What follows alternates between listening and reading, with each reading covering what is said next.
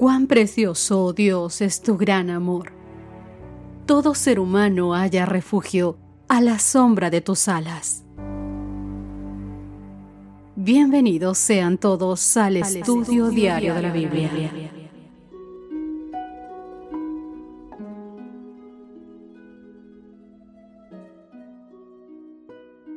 Hola, hola, ¿qué tal queridos amigos? Bienvenidos sean todos ustedes a nuestro encuentro diario del estudio de la Biblia.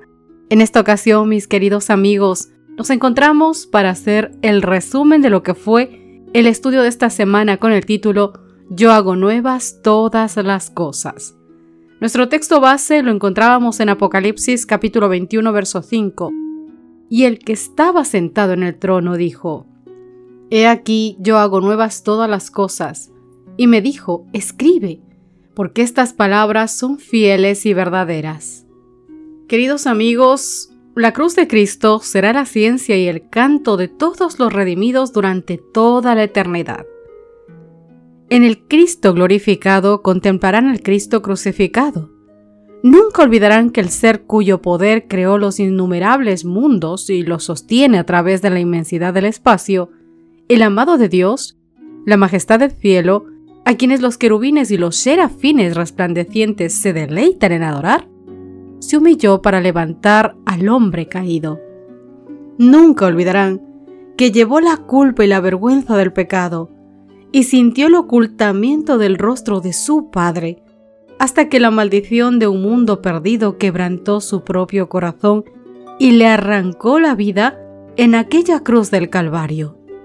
Que el Hacedor de todos los mundos, el árbitro de todos los destinos, dejase su gloria y se humillase por amor al hombre, despertará eternamente la admiración y la adoración del universo.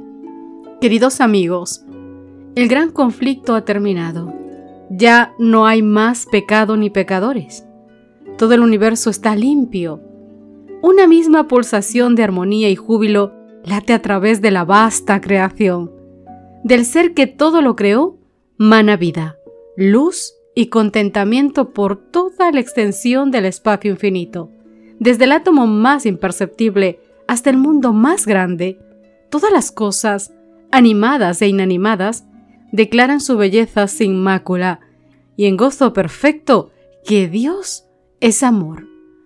¿Puedes intentar imaginarte esto que te acabo de decir?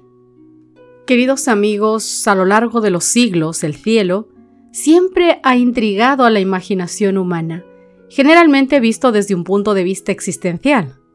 Por ejemplo, antes de la Guerra Civil estadounidense, en los años 1861 al 1865, diversos reformadores estadounidenses promovieron cambios sociales y experimentos comunitarios con la firme esperanza de crear el cielo aquí en la Tierra. Por ejemplo, para el naturalista y filósofo estadounidense Henry Dabb Thoreau, que vivió en los años 1817 a 1862, el cielo está bajo nuestros pies y sobre nuestras cabezas. En la canción popular alemana Tausend kleine Himmel, que significa mil cielos, la cantante Stephanie Hentel recuerda que cuando era una niña pequeña, miraba una alta escalera que estaba junto a un manzano e imaginaba que el cielo estaba en la parte superior de aquella escalera. Aunque hay momentos felices en la vida que se sienten como pequeños anticipos del cielo, el cielo mismo es mucho más que esos pocos momentos, queridos. En términos bíblicos, el cielo es un lugar real y estamos encaminados hacia ese lugar maravilloso. En este último capítulo hemos repasado algunas imágenes poco claras del cielo y luego destaca alguna vislumbre bíblica de su asombrosa realidad. Y es que entender lo que la Biblia dice sobre el cielo nos ayudará a ti y a mí a prepararnos para vivir en él. Han habido pocos conceptos claros del cielo. Por ejemplo, la filosofía griega no solo influyó en las doctrinas cristianas de la naturaleza humana, y el estado de los muertos, como hemos visto, sino también en la noción del cielo mismo. Por ejemplo, en el libro La Odisea de Homero, allí en este libro se afirma que las almas de las personas especiales son llevadas por los dioses a la llanura de Elicia, al extremo de la tierra. Allí se dice que no hay nevadas y que el invierno no es largo. Tampoco hay lluvia, sino que Océano deja siempre paso a los soplos de Serifo, que sopla sonoramente para refrescar a los hombres. En el Fendon de Platón, Sócrates se refiere a la morada pura, donde los que se han purificado suficientemente en el ejercicio de la filosofía viven completamente sin cuerpos para todo el porvenir. Algunos también objetan que la cosmología griega se expresa mediante imágenes mitológicas que no se pueden tomar literalmente. Sin embargo, mis queridos amigos, no podemos olvidar que esos mismos mitos dieron forma a gran parte de la cosmovisión occidental y la comprensión cristiana del cielo y del más allá. Edward Bridge nos dice que la noción de un alma que asciende al cielo celestial se introdujo en el judaísmo y por ende en el cristianismo, como resultado de que los judíos absorbieron las creencias persas y griegas durante el periodo helenístico. Robert Friedman dio en el clavo cuando afirmó, pensamos de la reforma en que lo hacemos en gran medida porque los griegos pensaban de la forma en que lo hacían. Incluso, queridos amigos, hoy en día la mayoría de cristianos mantienen la noción griega de que las almas sin cuerpo están en el cielo hasta el momento de la resurrección final cuando esas almas supuestamente volverán a encarnar en este mundo y luego regresarán al cielo para vivir en forma corporal durante toda la eternidad. Pero después de todo lo que hemos visto, demos un cambio de punto de vista. Veréis, el libro de Apocalipsis describe una gran multitud, la cual nadie podía contar, dice él, de todas las naciones, tribus, pueblos y lenguas. Todas ellas estaban delante del trono de Dios y le servían día y noche en su templo. Apocalipsis 7, versos 9 y 15. Pero el apóstol Juan también declara que no vio ningún templo en la Nueva Jerusalén, porque el Señor dice, el Señor Dios Todopoderoso, es su templo y el Cordero. Apocalipsis capítulo 21, verso 22. ¿Cómo es que pudo Juan decir primero que vio las grandes multitudes de los redimidos sirviendo constantemente a Dios en su templo y luego decir que no vio un templo en la Jerusalén. Déjame te explico.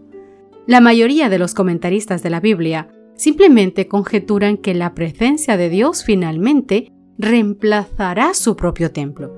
Pero esta suposición no resuelve el problema, ya que la misma presencia del trono de Dios presupone ya la existencia de un templo o palacio en el que lo albergue. En el Antiguo Testamento la palabra se traduce como palacio es Esjehal en hebreo. Y esta se aplica al tabernáculo y al templo de Dios que se encuentra en 1 Samuel capítulo 1 versos 9 y también en 2 de Reyes capítulo 18 verso 16. En los palacios seculares, dice Laszlo Galus, el salón del trono se consideraba la sala más importante y su elemento central de este salón sin duda era el trono, que simbolizaba la autoridad del gobernante. Este principio se aplica también al templo o palacio de Dios. Por lo tanto, cuando uno se refiere a la presencia de Dios en el templo, sea terrenal o celestial, lo hace en referencia al trono. El trono, por lo tanto, implica un templo que lo albergue. Richard M. Davison señala que primero, el santuario o templo celestial es el hogar de Dios, un lugar donde Él nos invita a todas sus criaturas a tener comunión con Él. Segundo, con la aparición misteriosa del pecado en el universo, se convierte en el lugar donde se ofrece salvación a los pecadores. Hebreos capítulo 4 versos 14 al 16. Pero 3. Cuando el problema del pecado termine, el santuario celestial volverá una vez más a tener su función original. De esta forma, aunque la función soteriológica, es decir, la función donde se ofrece salvación a los pecadores, cesará, su función litúrgica sí que continuará durante toda la eternidad. Puedes mirarlo en Apocalipsis capítulo 7, verso 15. Y en Ezequiel capítulo 37, versos 26 y 27, Dios promete que haría un pacto perpetuo con el pueblo de Israel. Y dice claramente, pondré mi santuario entre ellos para siempre estará en medio de ellos mi tabernáculo. yo seré el Dios de ellos y ellos serán mi pueblo. Pero Israel no estuvo a la altura de las expectativas del pacto, así que esta promesa se cumplirá con la gran multitud que saldrá de la gran tribulación. De Apocalipsis capítulo 7 versos 9 al 17. De hecho, mis queridos amigos, el privilegio supremo para un ser humano redimido por la sangre del Cordero será justamente el adorar a Dios en su santuario celestial y contemplar su rostro como hemos visto en esta semana. Otro privilegio maravilloso que tendremos será el conocer a las huestes angélicas, especialmente a nuestro propio ángel guardián. Los redimidos, dice, comprenderán lo realizado por aquellos ángeles en favor de ellos. Querido, qué gratificante será poder conversar con aquel ángel que nos cuidó desde el primer día de nuestras vidas, que nos guió y que nos protegió en medio de los peligros que hoy no conocemos, pero que Él nos lo dirá. Ese ángel que cruzó a nuestro lado el valle de sombra de muerte, que indicó cuál sería nuestra tumba, ese será el primero en saludarnos en la mañana de la resurrección. Y cuán grato será conocer de sus propios labios la manera en la que Dios intervino en nuestras vidas de forma personal y cómo el cielo cooperó en todo lo que era beneficioso para cada uno de nosotros, los seres humanos. Dios, queridos amigos, también prometió que ya no habrá más llanto, que volveremos a abrazar a nuestros seres queridos que ahora han desaparecido o que han partido al descanso. Dios prometió, he aquí yo hago cosas nuevas, todas las cosas las hago nuevas, en Apocalipsis capítulo 21, verso 5 y después de haber examinado la lucha de la humanidad con la muerte y la esperanza de la vida eterna, debemos estar agradecidos, inmensamente agradecidos con Dios por la asombrosa manera en la que el Señor ha lidiado con nosotros, porque tela marinera como somos.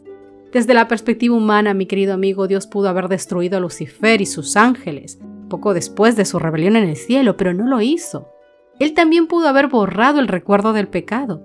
En cambio, en su gran misericordia, Dios soportó por largo tiempo a Lucifer antes de expulsarlo del cielo. Él pudo haber aniquilado a Adán y a Eva después de la caída, sin embargo, estableció un asombroso plan de redención para rescatar tantos pecadores como fuera posible y otorgarnos la vida eterna, mis queridos amigos.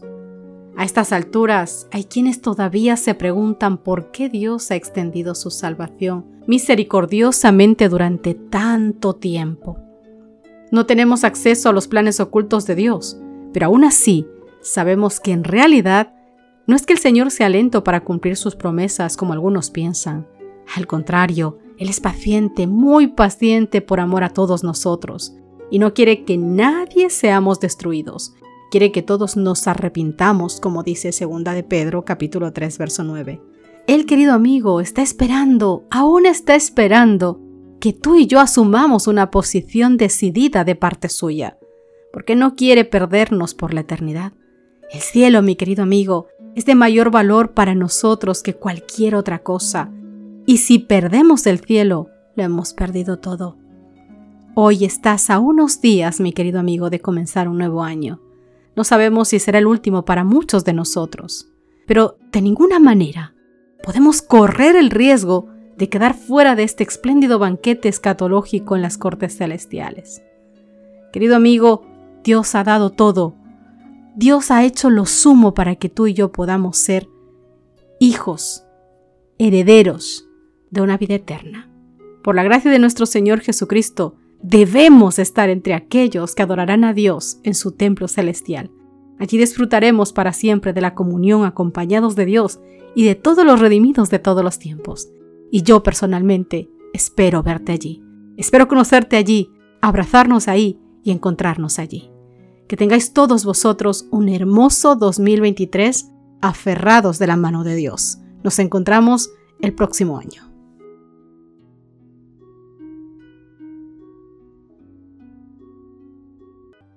Gracias por acompañarnos. Te esperamos mañana te recordamos que nos encontramos en redes sociales. Estamos en Facebook, Twitter e Instagram como Ministerio Evangelike. Y también puedes visitar nuestro sitio web www.evangelike.com.